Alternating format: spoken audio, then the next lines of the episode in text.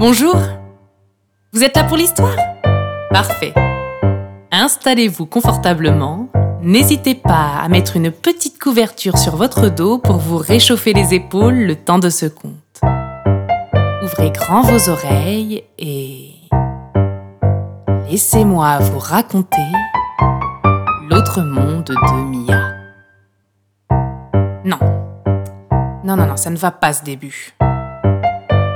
N'est pas assez... euh, Enfin, ça manque un peu de... hum, Je sais.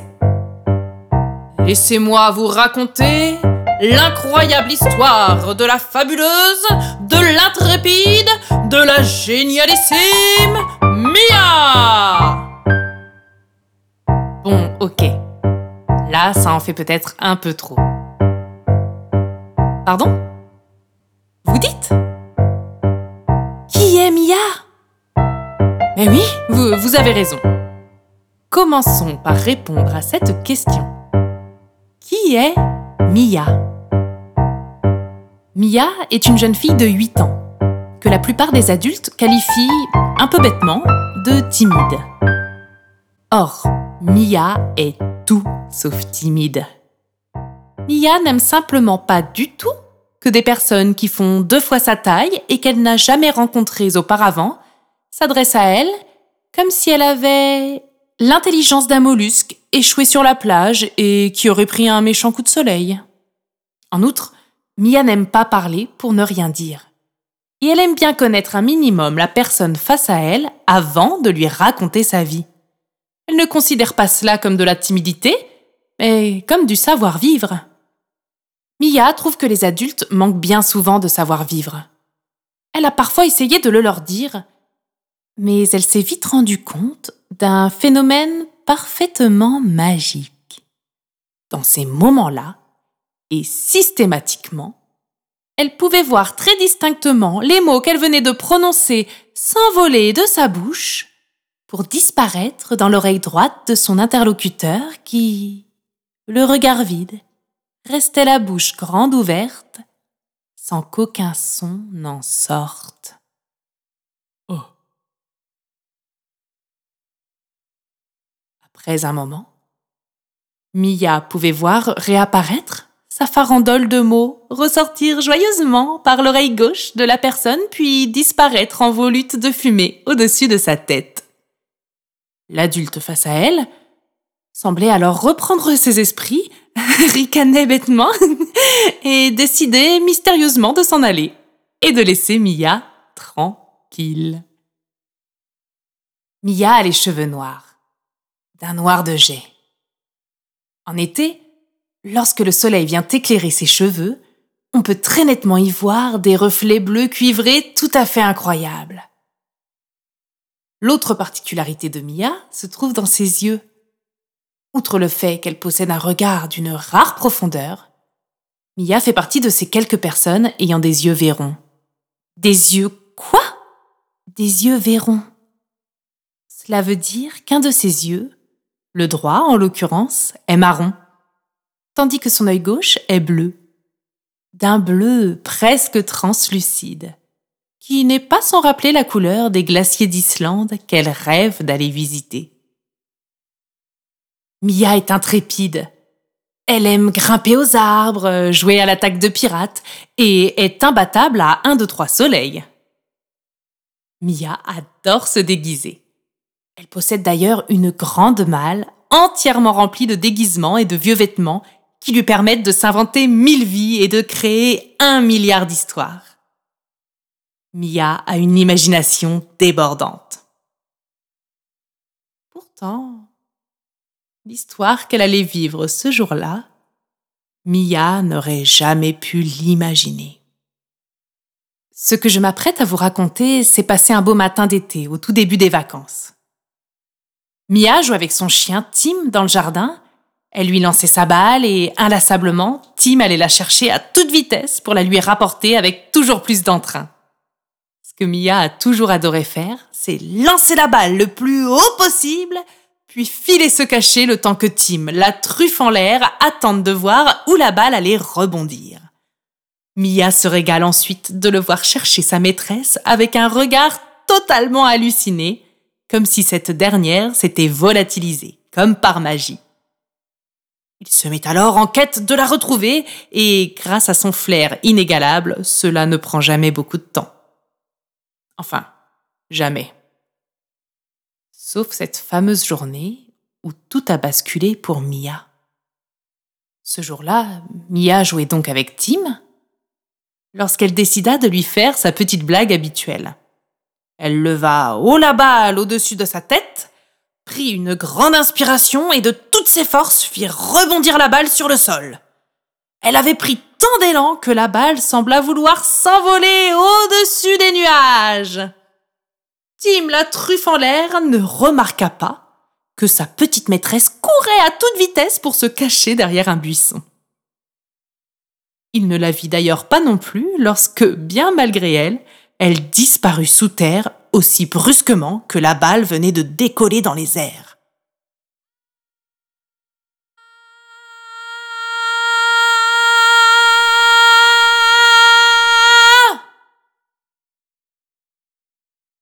Saperlotte Mistoufouette Nom d'une carabuse s'exclama Mia. Mais Qu'est-ce que c'était que ce truc? Au moment où elle s'était jetée derrière le buisson pour s'y cacher, Mia avait pu voir très distinctement le carré d'herbe s'écarter sous ses pieds, tel deux rideaux qu'on ouvrirait en un mouvement pour laisser la lumière du soleil envahir une pièce. Mais oui, de la lumière. C'est exactement ce qui a surgi à ce moment-là d'ailleurs. Une lumière aussi soudaine qu'aveuglante qui empêcha Mia de voir vers quoi elle tombait. Enfin, il serait plus juste de dire vers quoi elle glissait.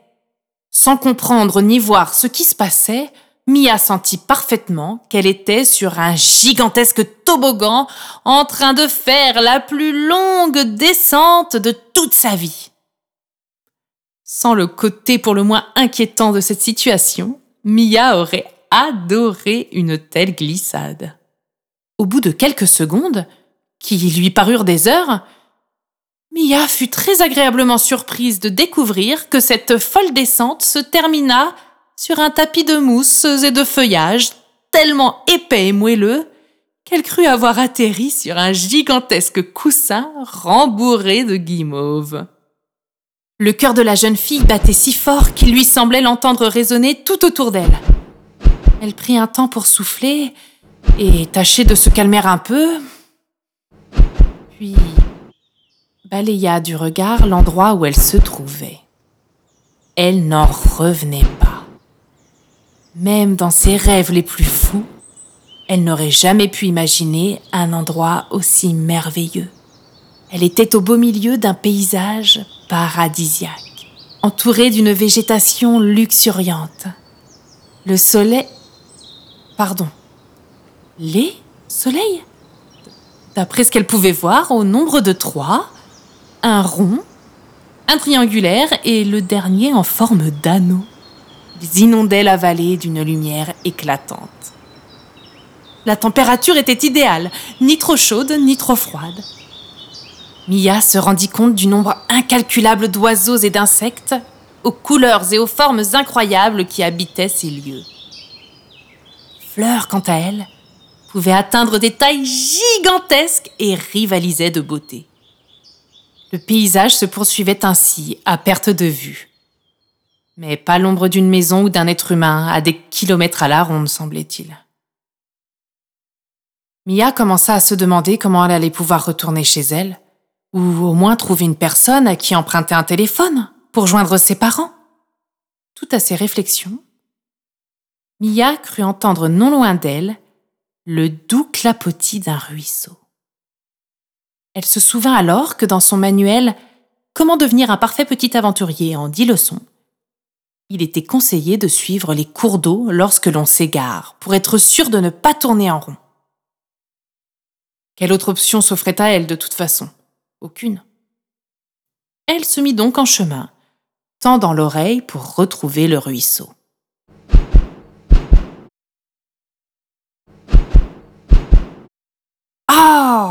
Elle n'en revenait pas du barouf que faisaient les battements de son cœur.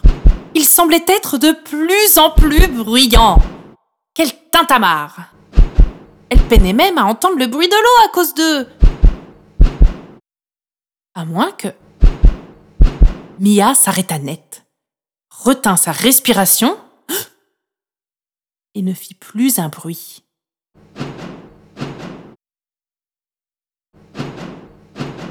Elle réalisa alors que ce qu'elle entendait depuis le début, ça n'était pas du tout les battements de son cœur. Des tambours? Mais oui Des tambours Ce sont des tambours Et qui dit tambour dit musicien Enfin, elle allait rencontrer des personnes qui allaient pouvoir lui expliquer où elle se trouvait et l'aider à retrouver son foyer. Quel soulagement Le son des tambours se faisait de plus en plus fort, puis des trompettes se joignirent à eux. Mia ne pouvait toujours pas voir l'orchestre, mais elle se mit à danser de joie. Elle les entendait très distinctement. Ils ne devaient plus être bien loin maintenant. Youpi pensa-t-elle. Je vais être sauvée Mais la jeune fille ne comprenait pas ce qui était en train de se passer. Le son de l'orchestre était maintenant fort, comme si les musiciens se trouvaient devant elle. Sauf que... Sauf qu'il n'y avait absolument personne. Mia crut perdre la tête.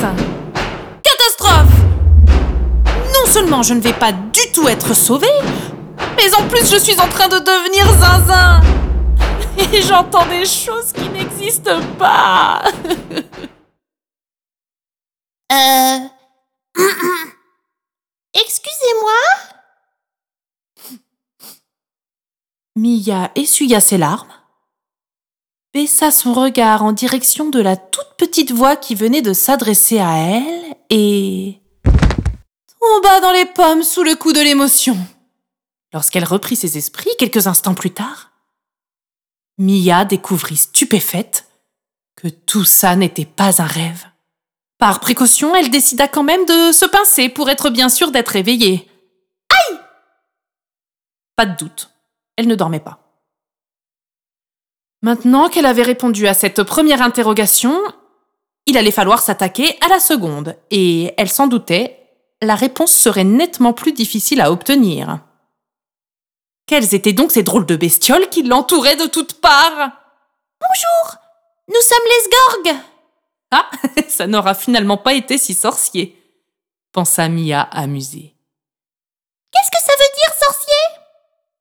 Mais on dirait que ces drôles de trucs peuvent lire dans mes pensées. Évidemment qu'on le peut Tu penses super fort Tu crois qu'elle est encore tombée dans les pommes? J'en ai bien l'impression. Renvoyons-la chez elle. Elle n'est pas encore prête. Mais grande Sgorg, vous aviez dit que ce serait la bonne. Nous avons besoin d'elle. Ne t'en fais pas, elle reviendra en temps voulu. Elle saura nous retrouver. Mia Mia que fais-tu par terre? Mia Mia, tu dors? Maman Tim Allez, viens ma chérie, le dîner est servi. Il ne manque plus que toi. J'arrive, maman, j'arrive tout de suite. Un peu secouée, Mia prit un petit instant pour réfléchir à ce qui venait de se passer. Tout est clair, se dit-elle.